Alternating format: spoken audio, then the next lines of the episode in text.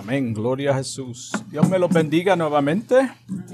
Como siempre es un privilegio estar aquí con el solo propósito de adorar al Señor a lo que venimos.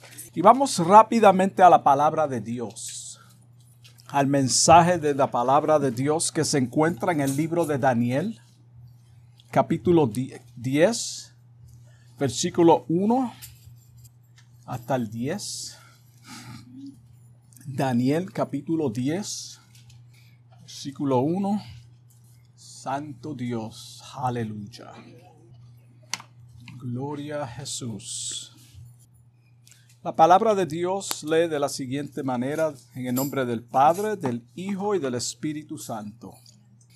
En el año tercero del Ciro, rey de Persia, fue revelada palabra a Daniel, llamado Belsasar, y la palabra era verdadera y el conflicto grande. Pero él comprendió la palabra y tuvo inteligencia en la visión. En aquellos días yo, Daniel, estuve afligido por espacio de tres semanas. No comí manjar delicado, ni entró en mi boca carne ni vino, ni me ungí con ungüento hasta que se cumplieron las tres semanas. Y el día 24 del mes primero estaba yo a la orilla del río Idequel, o Tigres, y alcé mis ojos y miré, y he aquí un varón vestido de lino, y ceñido sus lomos de oro de Ufaz. Su cuerpo era como de berilo, y su rostro parecía un relámpago, y sus ojos como antorchas de fuego y sus brazos y sus pies como el color de bronce bruñido, y el sonido de sus palabras como el estruendo de una multitud. Solo yo, Daniel, vi la visión, y no vieron los hombres que estaban conmigo, sino que se apoderó de ellos un gran temor, y huyeron y se escondieron. Quedé pues yo solo, y vi esta gran visión, y no quedó fuerzas en mí. Antes mi fuerza se cambió en desfallecimiento y no tuve vigor alguno, pero oí el sonido de sus palabras. Y al oír el sonido de sus palabras caí sobre mi rostro en un profundo sueño, con mi rostro en tierra, y aquí que una mano me, me tocó y hizo que me pusiese sobre mis rodillas y sobre las palmas de mis manos. Gloria a Jesús, qué visión. ¿Qué es lo que está aconteciendo aquí? Esto parece algo de, de ciencia science fiction, pero es una realidad, una visión de la cual el Señor le dio a su siervo Daniel de unas cosas que iban a acontecer. Hoy en día sabemos que estamos viviendo unos tiempos modernos, unos tiempos difíciles, unos tiempos donde la tecnología ha abarcado en cuanto a todo lo que hacemos, todo el sistema, hasta eh, dentro de lo eclesiástico, todo es tecnología hoy en día. Y estamos tan entretenidos con mensajes de prosperidad, So, eso también se ha infiltrado dentro de las congregaciones. So, estamos entretenidos con mensajes de prosperidad, de promesas y de bendiciones materiales que ni cuenta nos estamos dando que el ejército de las tinieblas se ha infiltrado dentro de muchos lugares de adoración y ha logrado desanimar a muchos creyentes. Esto es lo que estamos viendo y aconteciendo hoy en día dentro de muchos lugares de adoración. Por lo tanto, en esta hora vamos a hablar bajo el tema, ¿están listos? Guerra espiritual. Guerra espiritual.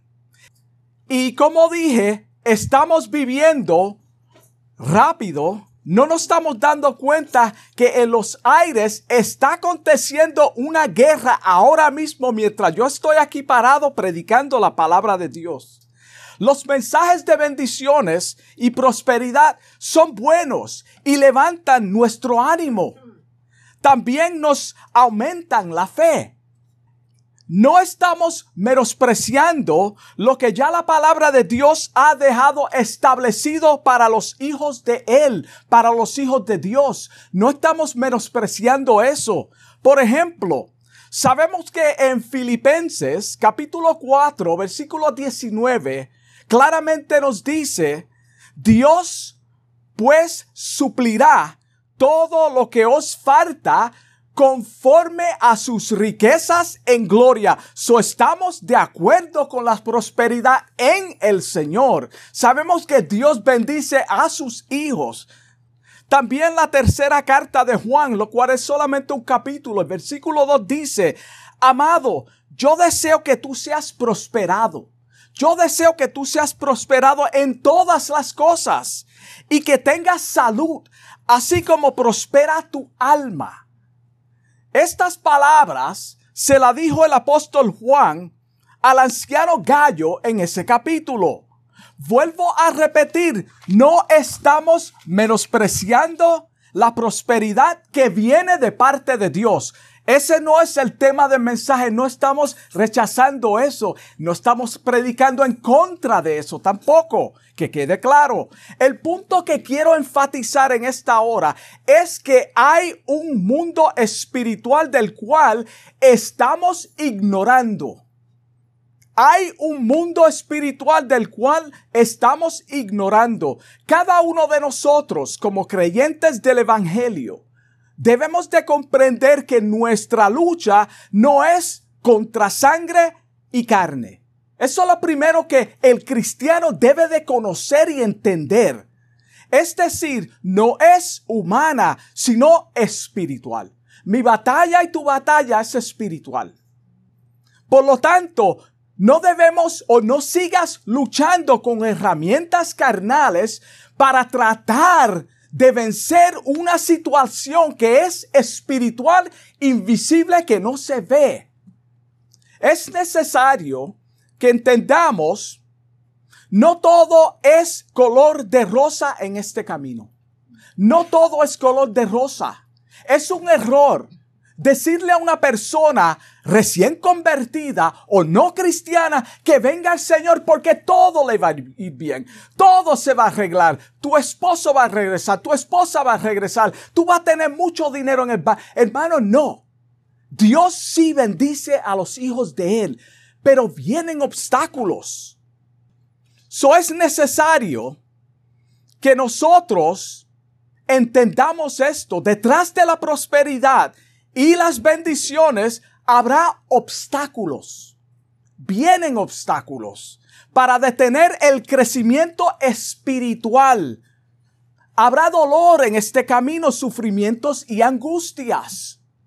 No espere que todo salga bien todo el tiempo. No espere que todo salga bien todo el tiempo. Tenemos que ser persistentes en la oración en medio de las angustias.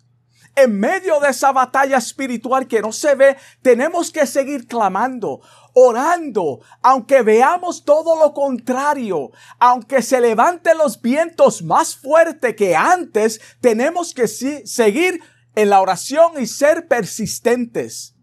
Segunda de Timoteo, capítulo 3, versículo 12 dice, y también todos los que quieran vivir piadosamente en Cristo Jesús, no deje fuera esa parte, en Cristo Jesús padecerán persecución.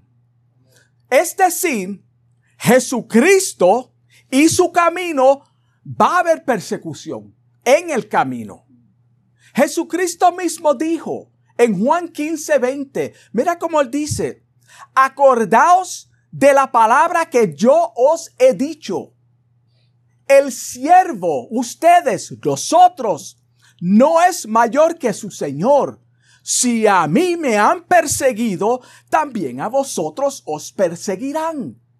So, tenemos que tener eso claro en mente en los primeros capítulos, perdón, de este libro de Daniel, ya hemos visto como Daniel, en medio de pruebas, obstáculos y angustias, ha sido puesto por Dios en una posición elevada en el gobierno bajo distintos imperios y reyes.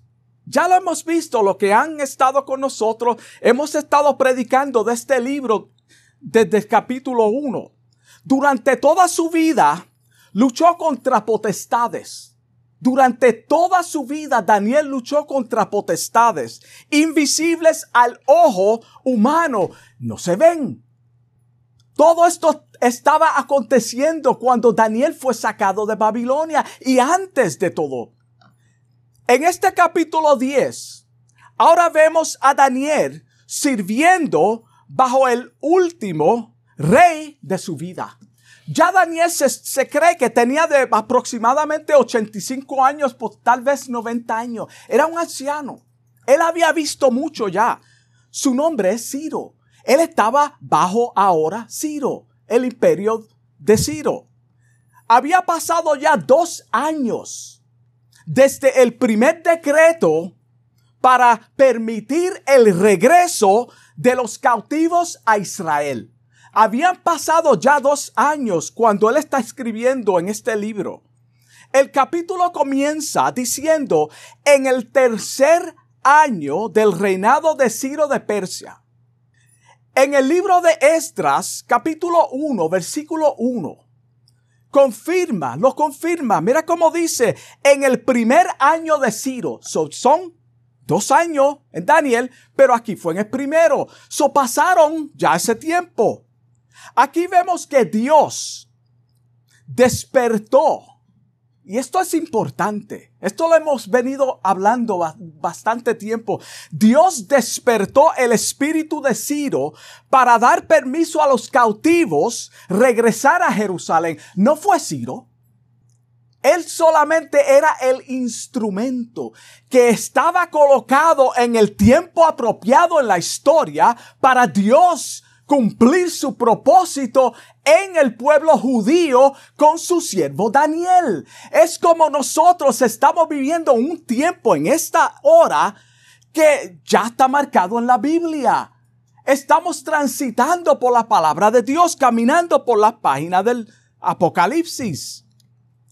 Aquí vemos que Dios, como dije, despertó el espíritu de, Ciro para hacer que ellos regresaran. Es decir, solamente se cree que eran 50 mil que decidieron regresar a la tierra prometida bajo el liderazgo de Esdras y el sacerdote Zorobabel. Eso es historia. Eso se cumplió. Está en, en, el libro de Esdras, también Nehemías. Lo confirma. También en el capítulo 2 o el segundo libro de Crónicas, capítulo 36, versículo 22, dice, mas al primer año de Ciro, rey de los persas, otra vez confirma lo que Daniel está diciendo, para que se cumpliese la palabra de Jehová por boca de Jeremías. Jehová despertó. Jehová despertó el espíritu de Ciro, rey de los persas, el cual ha, sido, ah, perdón, el cual hizo pregonar palabra también por escrito por todo su reino diciendo, mira cómo dice el 23, así dice Ciro, rey de los persas, Jehová el Dios de los cielos, me ha dado todos los reinos de la tierra y me ha mandado que edifique casa en Jerusalén que está en Judá. Quien haya entre vosotros de todo su pueblo, está hablando a los cautivos, sea Jehová Dios con él y suba. Le está dando luz verde para que regresen a la tierra prometida porque ya Dios había determinado que iba a ser de esta forma. También Isaías capítulo 44, versículo 28, confirma esta profecía. Está ahí también escrita. La mayoría de los cautivos se habían acostumbrado a Babilonia y no querían regresar a Jerusalén. La mayoría no quiso regresar. Se acostumbraron. Muchos de ellos habían nacido ahí y habían asimilado la cultura, el lenguaje y todo. Son muchos de ellos ni conocían a Jerusalén. Es por eso que también el libro de los Hechos es bien importante. En el capítulo 2, cuando se manifestó el Espíritu Santo, la cultura era desconocida para muchos de ellos en Jerusalén. El versículo 2 dice que el profeta tuvo una visión.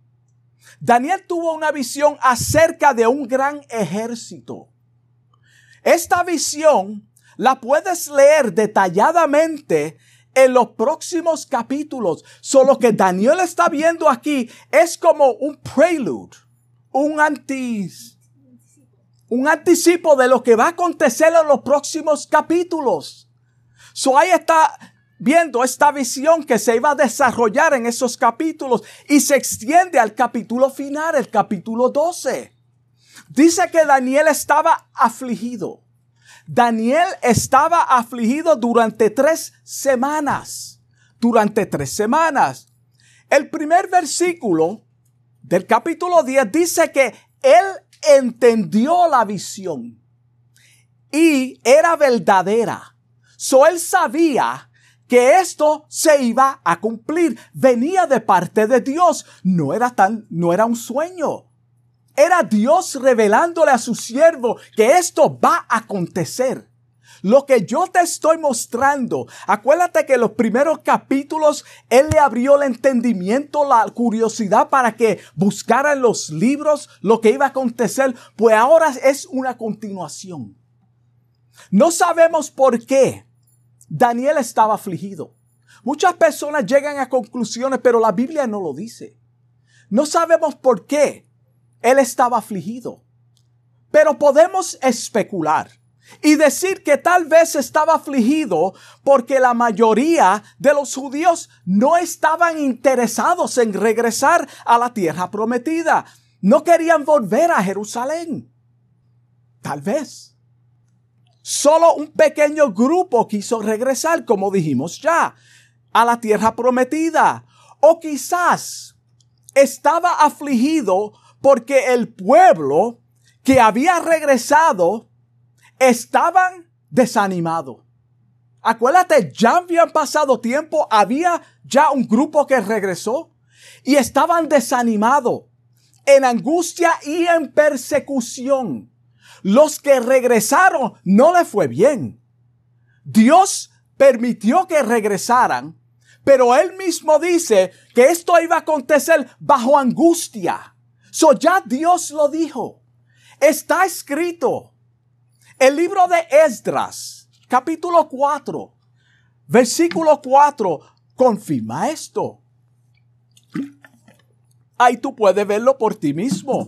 Dice, el que dice que hubo un conflicto donde el pueblo de la tierra, los que estaban ahí ya y los que regresaron de la tierra, intimidó al pueblo de Judá que habían regresado y los atemorizaron para que no edificaran.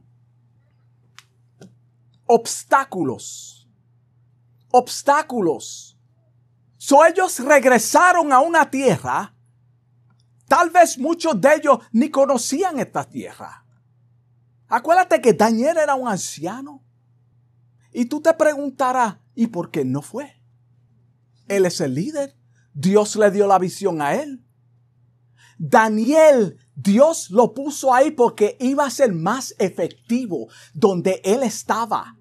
Ahí donde Dios lo puso. Acuérdate que Daniel todavía tenía, acceso a los reportes que venían de Jerusalén. So tal vez él estaba en angustia por esto. Esto era claramente una guerra espiritual lo que ellos enfrentaron cuando llegaron a Jerusalén, donde los poderes de las tinieblas lograron detener la obra a través de la persecución, la cual produjo desánimo. So, cuando ellos llegaron, ya había una batalla espiritual aconteciendo y esperándolos. ¿Para qué? para detener la obra de Dios. El único que quiere obstaculizar la obra del Señor es Satanás y sus demonios. No hay otra persona. Él es el único que quiere obstaculizar y destruir a la humanidad y detener la obra de Dios a través del desánimo. Amigo que me escuchas, Él no quiere que tú escuches este mensaje. Él no quiere que tú escuches este mensaje menos que aceptes a Cristo de todo corazón. Tampoco quiere que la iglesia se predique la palabra de Dios no adulterada. Tampoco Él quiere eso. Él pone obstáculos, impedimentos para que esto no acontezca. Él quiere que los creyentes, los nacidos de nuevo, la iglesia redimida de Jesucristo, viva una vida espiritual mediocre. Sí, Él quiere que la iglesia viva una vida espiritual mediocre, de apariencias, ignorantes de las escrituras, para que dudemos de nuestra salvación. ¿Tú sabes que ningún cristiano nacido de nuevo debe de dudar de su salvación? Ninguno y te sientas derrotado y condenado todo el tiempo. Esto es lo que Él quiere con la iglesia de Jesucristo. Él quiere llevarnos a este estado. Ellos son los que operan en los aires y nos hacen la guerra diariamente, todos los días. No coge breaks. He is continually attacking us. We do not see the war, but it's a spiritual war. It's happening as we speak. That is why a lot of people do not come to Christ because the enemy, preaching in English, No lo vemos con nuestros ojos carnales. Sin embargo, están operando en, en las tinieblas, en los cielos. Wow. Él quiere destruir nuestras vidas. He wants to destroy our lives. Bíblicamente se manifiestan, bíblicamente, no es lo, porque lo estamos diciendo, bíblicamente se manifiestan en los aires. Aquellos que son esclavos de Él son la evidencia de lo que está aconteciendo en los aires, lo que no, no, no, tú y yo no vemos, lo vemos manifestado en aquellos que son siervos, hijos de Él. Lo vemos en el primer capítulo de este libro de Daniel, cuando el rey Nabucodonosor trató de cambiar la identidad de Daniel y sus compatriotas. Ahí comenzó la guerra en ellos, en Babilonia. También lo vimos en el capítulo 3 de Daniel, cuando se levantaron algunos varones caldeos y acusaron maliciosamente a los judíos por no adorar la estatua de Nabucodonosor. Y los arrojaron, arrojaron los compañeros de Daniel al lago de fuego. Ya vimos eso. Esto es el ataque que está aconteciendo en los aires y lo vemos manifestado. También en el capítulo 6 de Daniel, los poderes de las tinieblas hicieron guerra espiritual contra el siervo de Dios, usando a los mismos gobernadores y los sátrapas para que Daniel adorara al rey en vez de a Jehová. Hay una secuencia, hermano. Al no ceder, fue echado en el foso de los leones. Ya lo vimos. Dios estaba con él, pero aconteció la persecución tuvo su efecto. Pero Dios es mayor. Dios se engrandece más aún cuando nosotros estamos en pruebas y en angustias, porque ahí es donde Él es manifestado. Ahí es donde vemos la gloria de Él sobre los obstáculos de las tinieblas. Esta guerra espiritual es real. Hermano, esto no es algo que se escribió para que la gente lo lea y sacan, saquen sus propias conclusiones. Jesucristo mismo dijo en Mateo capítulo 12, versículo 43, el Hijo de Dios, mira cómo dijo, cuando el espíritu inmundo ha salido del hombre, anda por lugares secos, buscando reposo y no lo halla. Esto quiere decir que hay un ataque espiritual. En cierta ocasión Jesús le dijo a los fariseos, mira cómo le dice, no lo digo yo, lo dice el capítulo 8 de Juan, versículo 44. Mira cómo dice, esto suena duro, pero es Jesucristo hablando a los fariseos. Vosotros sois de vuestro padre el diablo. No podemos sacar esto de la Biblia. En otras palabras, ustedes están operando bajo las fuerzas espirituales del maligno. Ustedes están siendo la obra de su padre. Ustedes están imitando a lo que hace su papá. Porque los deseos de vuestro padre queréis hacer. Me quieren matar, me quieren destruir, quieren obstaculizar la obra de Dios. En este versículo Jesús se está dirigiendo a los espíritus invisibles que operan en las tinieblas y estaban siendo manifestados en ellos. Ve la conexión. De acuerdo a Efesios capítulo 6, versículo 12, mi lucha y tu lucha como cristianos no es carnal. Nuestra lucha es espiritual. Hay claramente que ese versículo nos dice que es contra principados, contra potestades, contra los gobernadores de las tinieblas de este siglo, los gobernadores. ¿Quién es que gobierna? Una persona que está en un mando, en un control contra las potestades, contra los gobernadores de las tinieblas de este siglo, contra huestes espirituales de maldad en las regiones celestes. Ahí es donde está aconteciendo la guerra espiritual. No es tu hermano, no es tu vecino, esta es la razón que el apóstol Pablo nos dice en 2 de Corintios, capítulo 10, versículo 3. Mira cómo él dice. Pues aunque andamos en la carne, quiere decir que aunque yo esté en este cuerpo, aunque yo sea humano, aunque yo no vea lo que está aconteciendo en los aires, no militamos según la carne. No militamos según la carne. Una milicia, hermano, es una batalla, un ejército. So nosotros estamos en una guerra espiritual. Gústele o no le guste, cuando usted aceptó a Cristo de todo corazón que fuiste atraído por Él, entraste en una batalla espiritual del cual tú posiblemente estás ajeno, pero es necesario que la comprenda porque existe. Porque las armas de nuestra milicia no son carnales, sino poderosas en Dios para la destrucción de fortalezas. En Dios. En Dios. No en nosotros. Cuando nosotros sacamos a Dios de nuestra batalla, entonces estamos fracasando. Vamos a fracasar. No vamos a avanzar, hermano, porque es en Dios que nosotros tenemos la fuerza.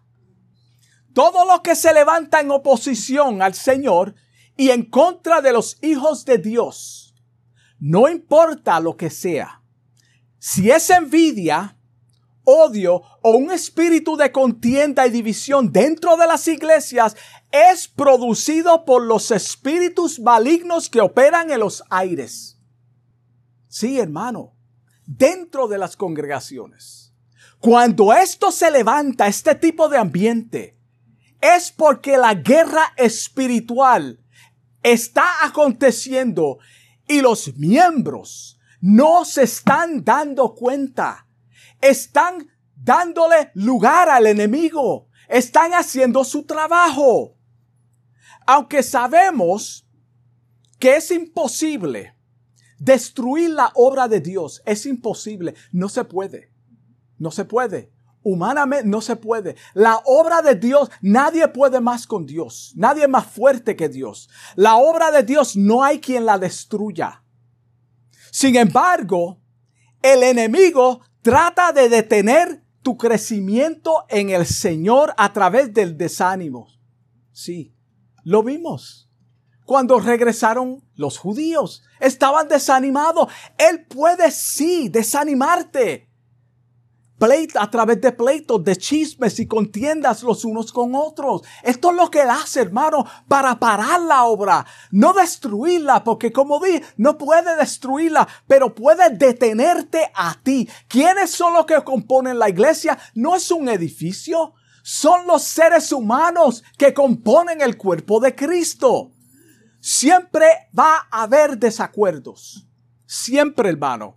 Y diferencias de caracteres entre seres humanos. No importa, hermano, lo más, lo, bueno que tú seas. Pero no podemos permitir que esto vaya más allá. No lo debemos de permitir, no podemos permitir que esto vaya más allá. Hermano, si alguien no te cae bien, ora por la persona. Pero ese no es tu enemigo, ese no es tu enemiga. Esa no es la persona con quien tú estás peleando. Mira cómo dice Efesios capítulo 5, versículo 11. No participes en las obras infructuosas de las tinieblas. Eso es participar, hermano, cuando nosotros permitimos que esto entre en nuestro corazón, cuando nosotros cedemos a las demandas de esta guerra espiritual que no estamos viendo. So no podemos participar Acuérdate que también el Salmo dice, no te sienten sillas de escarnecedores, sino más bien repréndelas. Mira qué simple, repréndelas. Eso es lo que aconseja el apóstol. Repréndelas. Mateo 5:25 dice, ponte de acuerdo con tu adversario pronto, entre tanto que estás en el camino con la persona. Efesios 4:26 dice, airaos, pero no pequéis, no se ponga el sol sobre nuestro enojo, ni deis lugar al diablo. Estamos hablando de qué? De la guerra espiritual. ¿Con quién estamos combatiendo? Con el enemigo. Aquellos que permanecieron en Jerusalén. Gloria a Dios. Y no fueron llevados cautivos juntamente con los que regresaron estaban en una condición triste. Espiritualmente hablando, estaban muertos. Estaban muertos espiritualmente. Desanimados. Nemías capítulo 1 describe la condición de ellos. Apúntalo y léelo en su casa, que tiene todo que ver con este mismo tiempo. Ahí te dice cómo estaban. Mira cómo dice. Vamos, vamos a, habla sobre esto. El remanente, los que quedaron en la cautividad, allí en la provincia, están en gran mal y afrenta. Esto fue cuando le trajeron noticias a Anemías. Y el muro de Jerusalén derribado. Esto aconteció antes de todo esto, pero cuando regresaron todo paró, nada, no avanzaron y sus puertas quemadas al fuego, quemada al fuego. Los poderes de las tinieblas que operan en los aires habían logrado detener el trabajo. Habían logrado detener el trabajo. Lamentablemente, así se encuentran muchos creyentes hoy en día Así se encuentran muchos lugares de adoración hoy en día. No estamos diciendo que están mal en el sentido de que están perdidos, sino que están detenidos porque la guerra espiritual que está aconteciendo no es vista. Hermano, no están viendo que hay una batalla aconteciendo. ¿Por qué? Porque estamos tan y tan entretenidos en mensajes de prosperidad. Feel good messages. Preach to me about feeling good. I could care less about a spiritual warfare. This is the mentality of a lot of people. They do not want to hear this. They do not want to hear that there is a spiritual war going on in the heavenly realms, but it's necessary to preach about it. Están desanimados en bancarrota espiritual y no hay crecimiento, hermano. No hay crecimiento. El crecimiento en la obra de Dios es necesario. Y cuando estamos hablando de crecimiento, estamos hablando de un crecimiento personal, individual y colectivo. En otras palabras, tú tienes que avanzar en la palabra de Dios en cuanto al conocimiento. El ABC, hermano, es para el principio de, los, de la conversión. Tenemos que avanzar y conocer el plan de salvación. ¿Quién es nuestro enemigo? ¿Cómo somos salvos? ¿Por qué somos salvos? Dime en la palabra de Dios cómo tú puedes probarme que tú eres salvo. Eso es lo que estamos hablando.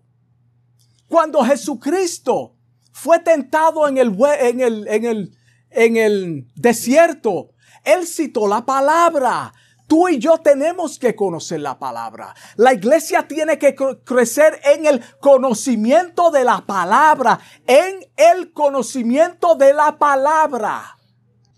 Los servicios mecánicos, mecánicos, hermano, donde no hay enseñanzas bíblicas, lamentablemente. Los hermanos en pleitos unos con otros. Esto no debe de existir, hermano va a acontecer, pero como dijimos, no deis lugar al diablo. Tenemos que poner un par y un fin inmediatamente. Esto solamente se logra cuando nosotros entendemos que nuestra lucha no es contra carne y sangre y que es real, existe, hermano. Y no estamos promoviendo una derrota. Debemos de entender que en Cristo Jesús nosotros somos más que vencedores. Nosotros somos más que vencedores. Y que las puertas del infierno no prevalecerán contra la iglesia de Jesucristo. Eso está hablando de personas individualmente. Porque muchas veces podemos tirar la iglesia, las puertas del infierno no pueden contra la iglesia, pero los hermanos están desanimados. No hay crecimiento, no hay avance espiritual, hermano. Tal como dijo Jesús a Pedro en Mateo 16, 18. Eso fue lo que le dijo Jesús a Pedro. Las puertas del infierno no prevalecerán contra la iglesia. Él está hablando a él personalmente. Lo que tú vas a predicar, la palabra que yo te doy, hermano, tiene, tiene que, que, que germinate, germinar tiene que haber crecimiento. Mateo 16, 18 lo dice. Mira cómo dice Romanos 8:31. ¿Qué pues diremos? Una pregunta. ¿Qué pues diremos? Después de un discurso, hermano. ¿Qué pues diremos a esto? Si, si Dios es con nosotros, si Dios es con nosotros, ¿quién contra nosotros? En otras palabras, si Dios está a mi lado, ¿quién me podrá derrotar? ¿Quién me puede derrotar, hermano? Tú puedes obstaculizar hasta cierto punto. Tú puedes desanimar a los hermanos. Tú puedes detener la obra hasta cierto punto, pero no la puede destruir. Si Dios está con nosotros, iglesia, ¿quién contra nosotros? Si Dios habita en nosotros a través de la obra del Espíritu Santo, ¿cómo puede ser posible que un enemigo que ya ha sido derrotado pueda más que ti, que la iglesia? Es imposible. Y con esto concluimos. No terminamos este capítulo. No lo terminamos. Cuando ignoramos las maquinaciones de nuestro adversario, nuestra relación con el Señor y la comunidad de fe se va enfriando. Se enfría, hermano. Y ahora, ¿tú nunca has sentido eso a veces cuando el ambiente se pone pesado? Y, porque, eh, y es a veces porque hay personas que están en enemistad. Están en enemistad. Nos volvemos apáticos donde ya nada nos importa. Hermano, esto existe. Cuando yo, he vivido esto, hermano, yo estoy hablando de lo que yo he vivido. Yo no soy perfecto. Yo tuve, tuve, muchos años descuidado. Yo era apático. Yo venía a la iglesia a veces desanimado, sin deseo de venir, cuando ya nada me importaba. Yo voy a ir porque el Señor me llevó, pensaba yo. No hay casualidad. Venimos a los servicios de vez en cuando. Nuestro crecimiento espiritual viene a ser como las aguas estancadas cuando somos apáticos, cuando el enemigo de las almas logra detener, obstaculizar, desanimar a los creyentes, venimos a ser como esas aguas estancadas. Sí, hermano, no, no vamos a entrar como son esas aguas. Nada se mueve. Nada se mueve. El desánimo arropa nuestras vidas y las de los demás no solamente afecta a nosotros, a los demás, es como un cáncer, hermano. Es como un cáncer que se arropa todo lo que, lo que hay alrededor. No podemos olvidar, hermano. Si hay algo que debemos de llevarnos en esta hora, de esta primera parte de este mensaje, porque no entramos en la escritura de la batalla del ángel, es que nosotros tenemos una guerra espiritual. Hay una batalla, hermano, que está aconteciendo. El enemigo no está contento contigo ni conmigo. Nosotros hemos tenido muchas pruebas. Hemos cerrado el año con pruebas. Hemos comenzado el año con pruebas. Pero Dios está con nosotros. Dios está con nosotros y somos más que vencedores. Por aquel que nos amó Jesucristo, la sangre de Cristo nos lavó. Por lo tanto, nosotros somos vencedores. Estamos en victoria. Las puertas del infierno no prevalecerán contra mi vida y contra tu vida. Amén. Vamos a orar. Amantísimo Dios y Padre Celestial, te doy gracias por esta palabra, Señor que tú me has dado en esta hora, Señor. Te doy gracias por tu amor, por tu misericordia. Padre, te doy gracias por los oyentes que están escuchando este mensaje, Señor. Te doy gracias por cada hermano aquí presente, Señor. Sabemos que tú estás en control de nuestras vidas, Señor. Que tú nos has, Dios mío, prosperado, nos prosperará, Señor y que jamás, Señor, seremos detenidos, Padre, porque estamos en ti y tú habitas en nosotros, Señor. Te doy gracias en el nombre de Jesús. Amén. Dios me los bendiga.